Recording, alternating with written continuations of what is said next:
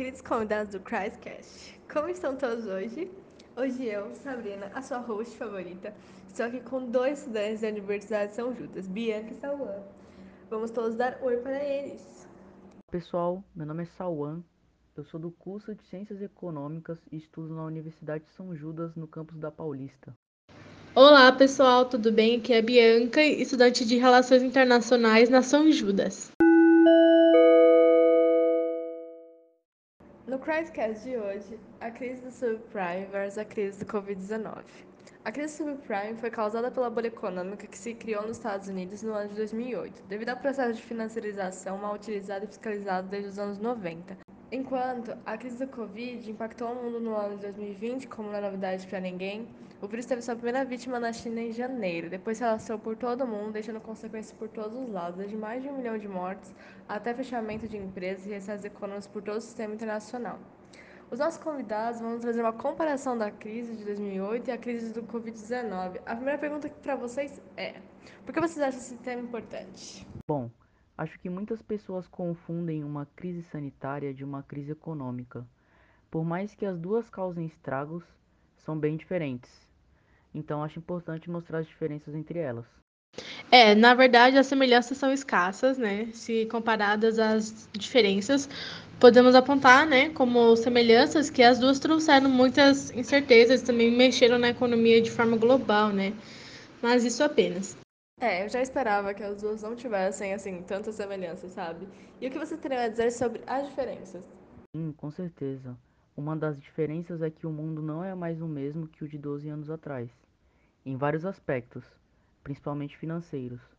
Os países têm PIBs diferentes e parceiros comerciais diferentes, além de suas conexões distintas também. Sem contar que na crise de 2008, os mais afetados foram os Estados Unidos e a Europa, enquanto os países latinos e asiáticos quase não a sentiram. Já a Covid-19 afetou o mundo todo em algum momento, se você estivesse no Brasil, tivesse um amigo na França e outro nos Estados Unidos, os três ligariam um para o outro e a conversa seria basicamente: O que vocês estão fazendo? Ah, eu estou de quarentena e vocês? O mesmo. Ah, aqui também. Sim, podemos apontar também que os tempos de duração das crises são diferentes. A, a crise de 2020 teve uma queda é muito forte nos primeiros meses em questão de atividade financeira, né? Mas assim que as coisas começaram a abrir, o ritmo econômico praticamente achou o seu curso sozinho. É claro que não podemos garantir uma recuperação total, rápida, né? E contar com esse cenário sendo mais lento do que o, o esperado, mas por hora tudo tem se, tem se encaminhado bem.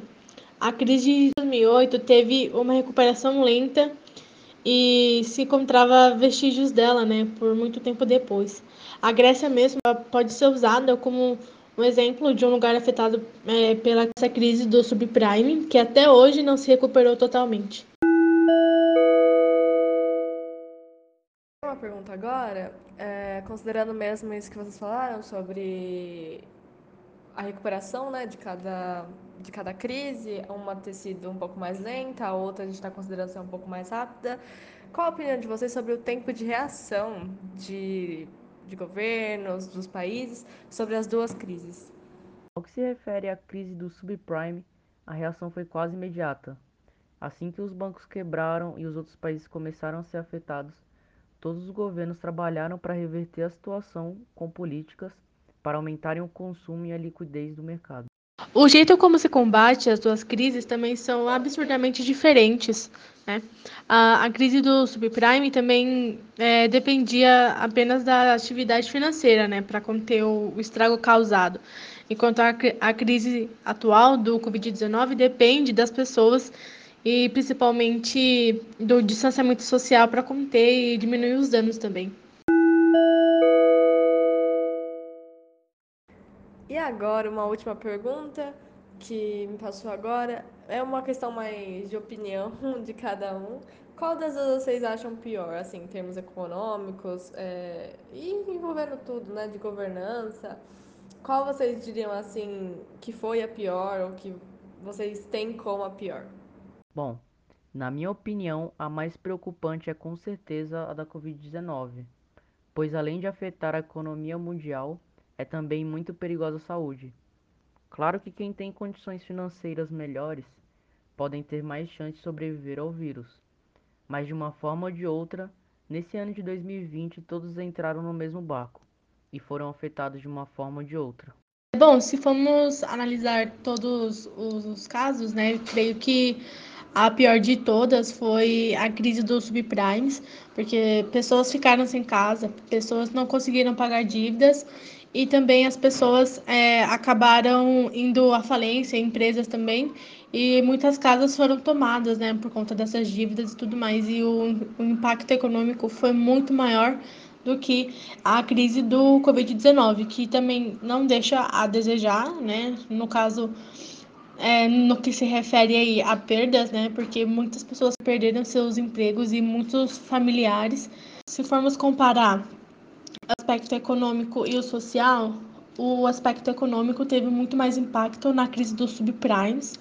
Uh, porém, no aspecto social, a, o Covid-19 teve muito mais impacto, principalmente psicológico entre as pessoas, por conta de quarentena, lockdown, e também pelas mortes né, das pessoas que ocorreram. Olha, eu achei a conversa esplêndida, foi muito esclarecedora. Eu, assim, fiquei super interessada pelo tema, mas, assim, já tá dando nosso horário, então eu vou agradecer a presença de vocês, ao tempo, ao tempo dos nossos telespectadores, a galera que está escutando a gente. Muito obrigada. Sempre que vocês quiserem voltar para falar de mais crises, mais problemas econômicos, por favor, considere o Criscast. E até um outro episódio, pessoal. Tchau e até logo!